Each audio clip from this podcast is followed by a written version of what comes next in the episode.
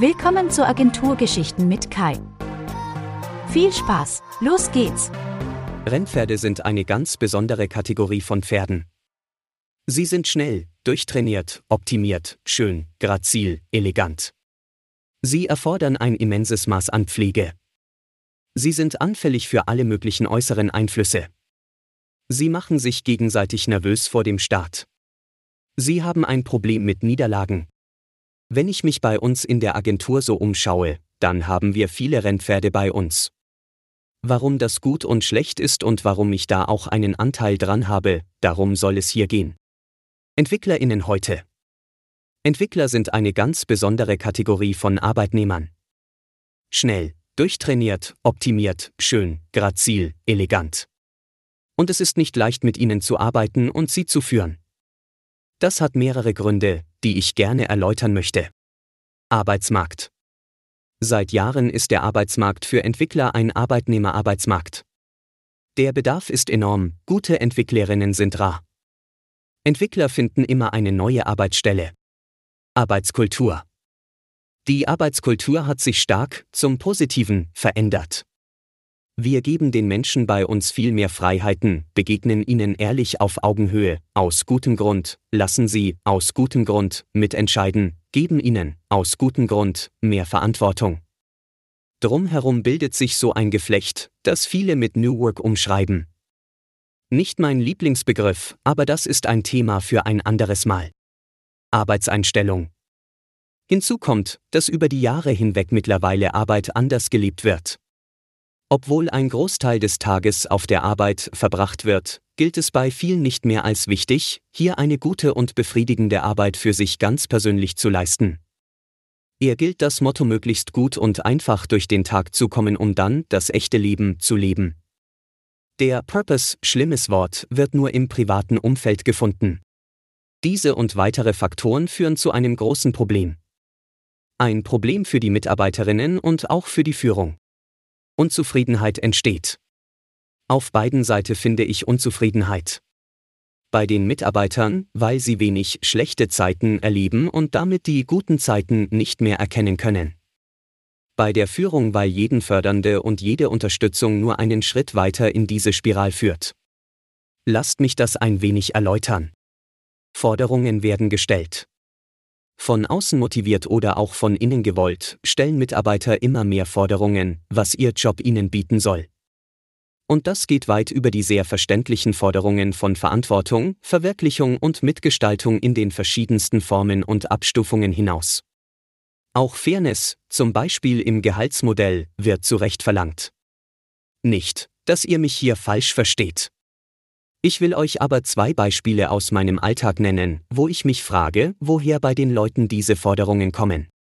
Wir bieten natürlich bei uns ein Jobrat an und tragen hier auch die Hälfte der Kosten des monatlichen Leasings. Nicht, weil wir das müssen, sondern aus Überzeugung.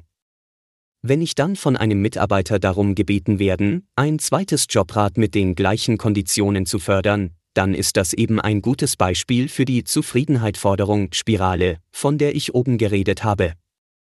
Er ist nicht zufrieden mit dem Jobrat und der Übernahme der Hälfte der Kosten, sondern benötigt für eine neue Zufriedenheit ein weiteres Jobrat. Zweites Beispiel Bildungsurlaub. Natürlich hat jeder Anspruch auf Bildungsurlaub und auch das ist richtig so. Doch wenn ich dann gefragt werde, ob die Agentur die Kosten für die Seminarwoche des Bildungsurlaub übernimmt, dann lässt mich das mit einem Fragezeichen zurück. Forderungen werden erfüllt. Klar, ich kann mit den entsprechenden Argumenten diese Bitten ablehnen. Und in den obigen Fällen habe ich genau das auch getan.